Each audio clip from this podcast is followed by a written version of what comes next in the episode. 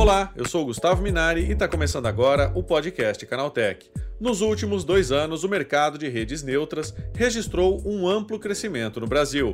O modelo de negócio consiste no desenvolvimento de uma rede de fibra ótica que passa a ser alugada aos provedores de banda larga. Para falar sobre esse assunto, eu recebo hoje aqui no podcast Canaltech o Flávio Lang, que é cofundador da SecureLink. Então vem comigo que o podcast Canaltech de hoje está começando agora.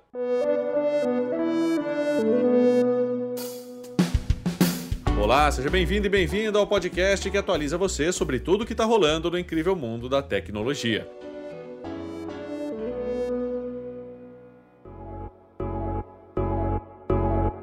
Atualmente, 20% dos acessos à banda larga no Brasil são realizados por meio das redes neutras. Esse mercado corresponde a aproximadamente 140 milhões de residências com fibra ótica instalada. É sobre as vantagens desse sistema que eu converso agora com o Flávio Lang, que é cofundador da SecureLink. Flávio, o que é uma rede neutra? Olá, Gustavo. É, excelente pergunta. Essa foi uma grande transformação que aconteceu nos últimos três anos né, no, no, Brasil. Né? Porque o que se sucedeu é que é, o compartilhamento de infraestrutura sempre foi uma, um, uma realidade no mercado de telecomunicações brasileiro nos últimos 20 anos, né, até a resolução, e basicamente todas as operadoras de telecomunicações, em algum nível, compartilham essa infraestrutura, seja para reduzir um, algum custo, seja para uma negociação para você chega num lugar que eu não chego e eu preciso chegar, e eu chego em outro lugar que você quer chegar e a gente troca essa, essa capacidade, tá? Essa, e o que aconteceu foi um movimento muito interessante, né? Houve a cisão da, da rede da, da Oi, né?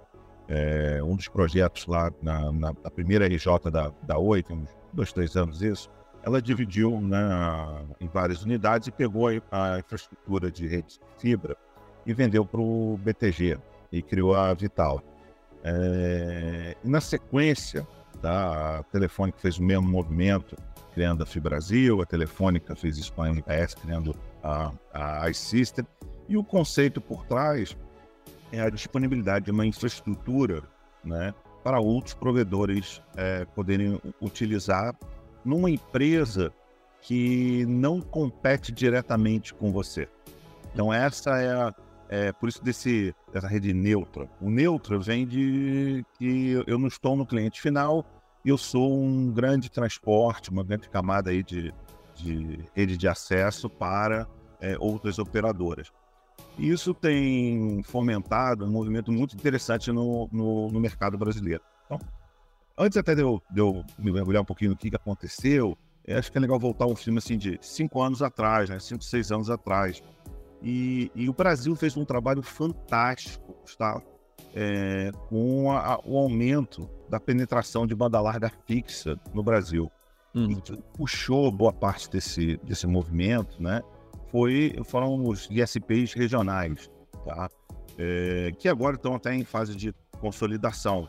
Mas esses, esses ISPs, esses pequenos provedores regionais competindo com, com as grandes, nadaram de braçada nesse, nesse Brasil e hoje mais de metade do mercado de banda larga no Brasil está exatamente na mão desses provedores regionais. Tá?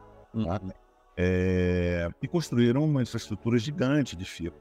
Então, a barreira natural de entrada, que sempre foi a construção da, da rede, passa a não fazer muito sentido. Você tem hoje uma, aproximadamente 20 mil provedores de internet no Brasil.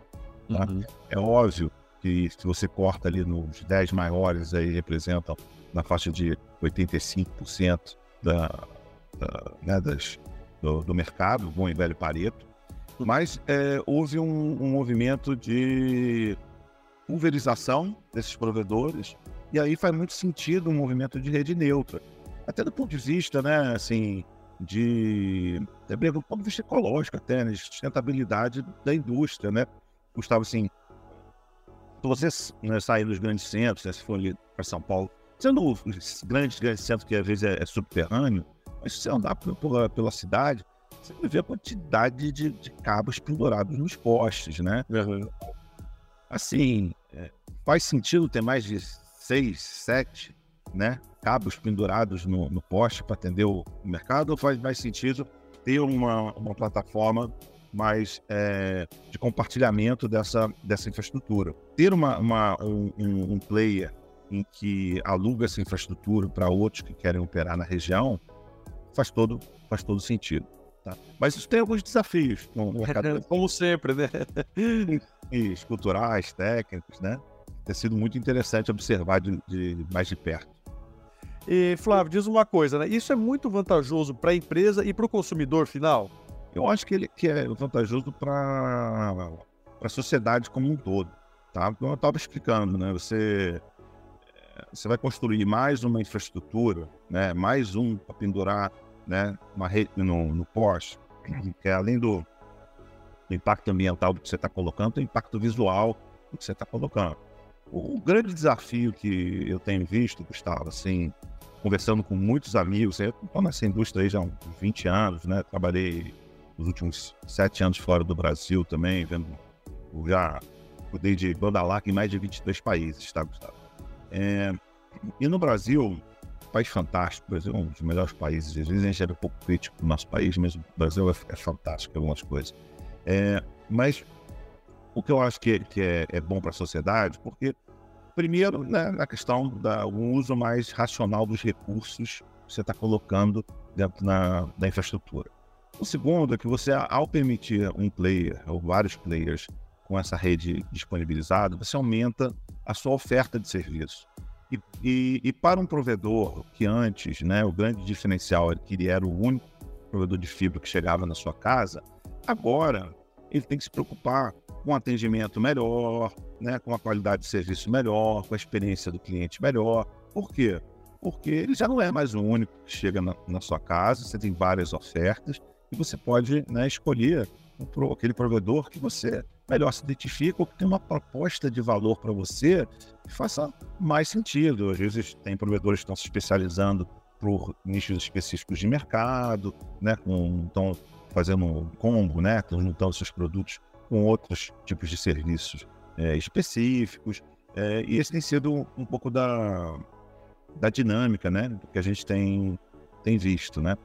É, o que a gente tem, tem onde eu estou, né, a minha empresa, a gente está investindo e a gente confundou recentemente, é uma tese do, do de, de, utilizar essa mesma infraestrutura que está disponível hoje no, no mercado brasileiro é, para o segmento das empresas.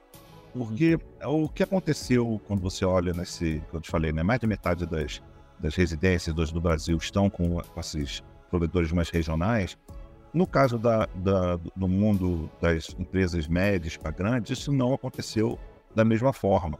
Existe ainda um alto nível de concentração nessas empresas, né, digamos assim, mais tradicionais, porque elas têm as redes nacionais, né, porque passam também uma imagem de credibilidade, então, porque há muito tempo, se você né, é um cara de tecnologia da sua empresa, você pode eventualmente preferir né, ter, jogar é, um, um, jogo de estar com alguém mais tradicional do que, de repente, arriscar.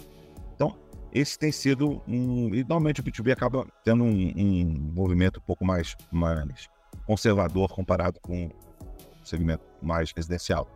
É, e eu, a nossa tese, que a gente tem, é, acredita, é que no, no segmento de empresa, praticamente não há endereço, tirando o agronegócio, alguma parte de mineração e indústria, que às vezes ficam muito afastados dos, dos grandes é, núcleos né, demográficos, mas para as grandes empresas de serviço, né, para, as agências reguladoras do governo, para as grandes é, redes de, de hospital, ou seja, a indústria e os serviços de forma, de forma geral, estão cobertos né, por alguém.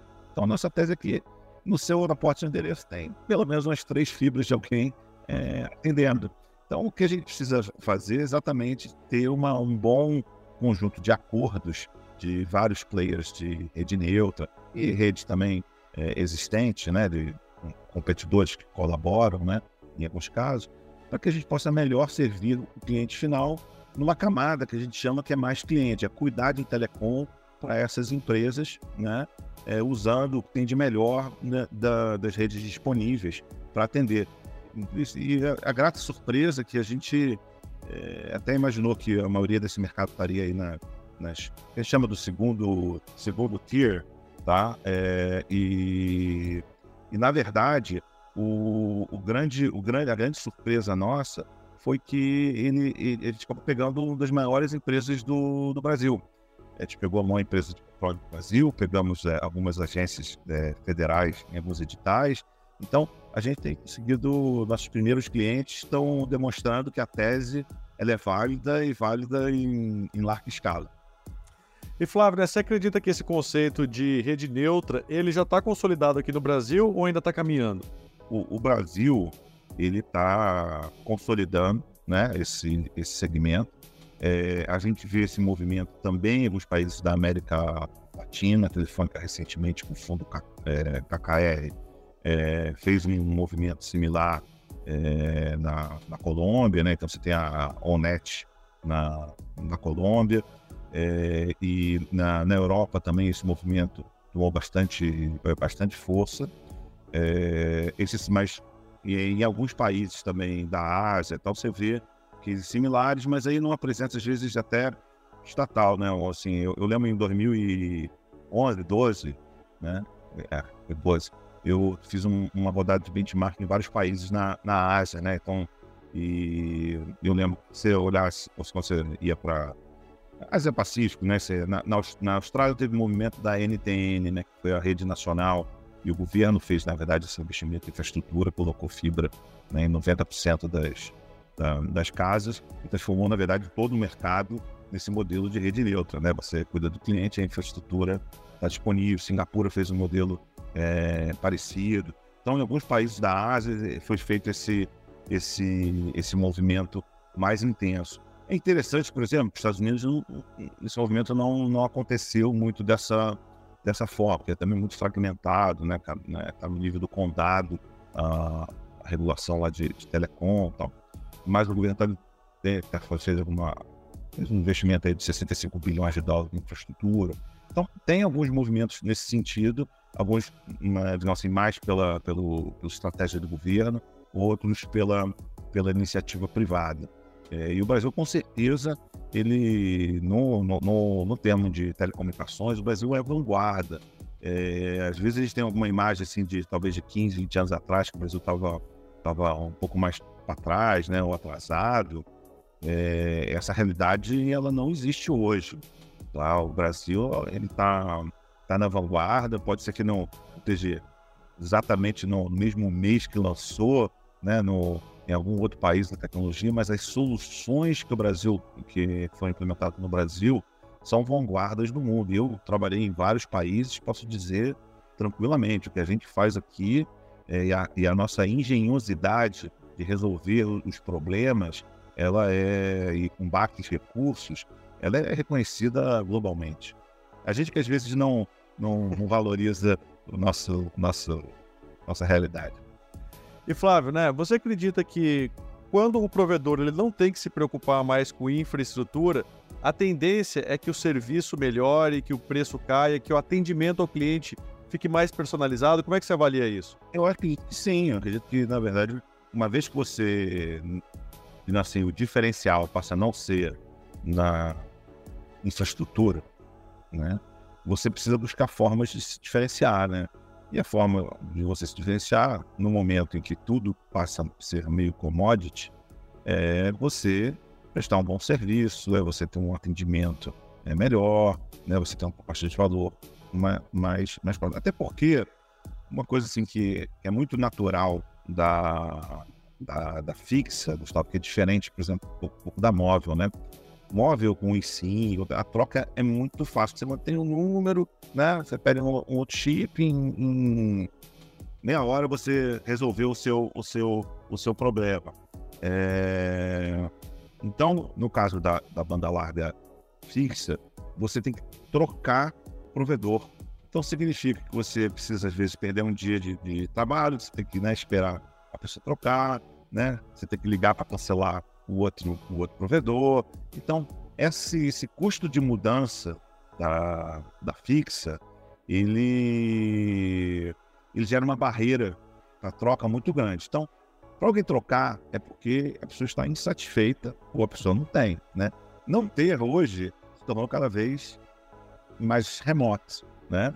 Então, os momentos que a pessoa troca é, é, é setor é basicamente esse. Ou quando você aconteceu alguma, quando fez alguma mancada muito grande com você, ou quando você está em algum momento de transição de vida, seja que você tá, mudou de casa, né? E você precisa, ah, nova casa, você é um provedor, aí você vai ter que resolver o problema. Aí você foca nisso. Ou você teve uma mudança de vida, olha, fiquei desempregado, preciso rever minhas contas, a pessoa para para olhar o, a cesta de despesa e vai buscar talvez alguma outra alternativa. E tem, mais, e tem um tempo disponível para fazer essa, essa transição. Porque senão, no nosso dia a dia corrido, né, você não vai trocar, quem te, quem te, se você estiver satisfeito, pode 10, 20 reais, não é isso que vai fazer você né, perder um dia de trabalho para resolver isso. Né? Flávio, obrigado pela tua participação, pelas tuas informações aí. Um ótimo dia para você, hein? Obrigado, Gustavo. Tá esse foi o Flávio Lang falando sobre o crescimento das redes neutras na distribuição de banda larga aqui no Brasil. Agora se liga no que rolou de mais importante nesse universo da tecnologia no quadro Aconteceu Também. Chegou a hora de ficar antenado nos principais assuntos do dia para quem curte inovação e tecnologia. A OpenAI começou a experimentar o recurso de memória no chat GPT para gravar informações importantes sobre o usuário. Assim, o chatbot pode oferecer conteúdos personalizados sem ter que repetir detalhes dos pedidos durante o uso. Segundo a empresa, a memória armazena somente o que é solicitado por quem usa o app, ou seja, a plataforma de inteligência artificial promete não sair gravando tudo o que é dito a ela. Consumir PDF no Chrome talvez se torne uma tarefa mais fácil do que já é atualmente sobretudo para os usuários do navegador para Android. A opção de abrir PDF sem precisar baixar o arquivo poderá ser ativada a partir de alterações no código do app. Falando em novidade, abrir PDF sem download não é necessariamente algo novo, pois o app do Firefox para Android já conta com essa possibilidade há um bom tempo. As vendas de carros eletrificados no Brasil registraram um novo recorde nesse início de 2024. Segundo a Associação Brasileira do Veículo Elétrico, o segmento apresentou o melhor janeiro da história no mercado nacional. O relatório da BVE apontou que 12.026 novos carros eletrificados foram emplacados no mês, número que significou uma alta de 167% no comparativo com janeiro de 2023, período em que foram registradas 4.503 vendas. Criadores de conteúdo podem comemorar. O Adobe Express, plataforma de edição de design rival do Canva, ganhou um reforço de peso na batalha pela preferência do público, a adição da IA do TikTok Creative Assistant. Com a ferramenta, os criadores podem usar templates prontos, vídeos do Adobe Stock, trilhas, figurinhas e um editor de vídeos do Adobe Express TikTok para produzir os seus materiais com a ajuda de inteligência artificial generativa. Uma nova variante do conhecido vírus Xloader para Android é capaz de funcionar sozinha após ser baixada para o celular. A praga foi descoberta na última semana e é disseminada por SMS e APKs maliciosos do sistema operacional, rodando em segundo plano após a instalação para roubar dados e interceptar códigos de autenticação em duas etapas. A partir de uma mensagem de texto, os bandidos distribuem o malware como se fosse uma atualização do navegador Google Chrome. Uma vez baixado, o software malicioso também utiliza o nome do browser do Google para pedir permissões ao usuário, envolvendo o gerenciamento de SMS e a possibilidade de rodar em segundo plano. Tá aí, com essas notícias, o nosso podcast Canaltech de hoje vai chegando ao fim. Lembre-se de seguir a gente e deixar uma avaliação no seu aplicativo de podcast preferido. É sempre bom lembrar que os dias de publicação do programa são de terça a sábado, com o um episódio novo às 7 da manhã, para acompanhar o seu café. Lembrando que aos domingos tem também o Vale Play, o podcast de entretenimento do Canaltech. Esse episódio foi roteirizado e apresentado por mim, Gustavo Minari, e a edição foi do Yuri Souza. O programa também contou com reportagens de Bruno De Blasi, Fabrício Calisto, Paulo Amaral e Felipe De Martini. A revisão de áudio é do Wallace Moté, com trilha sonora de Guilherme Zomer e a capa desse programa foi feita pelo Eric Teixeira. Agora o nosso podcast vai ficando por aqui. A gente volta amanhã com mais notícias do universo da tecnologia para você começar bem o seu dia. Até lá, tchau, tchau.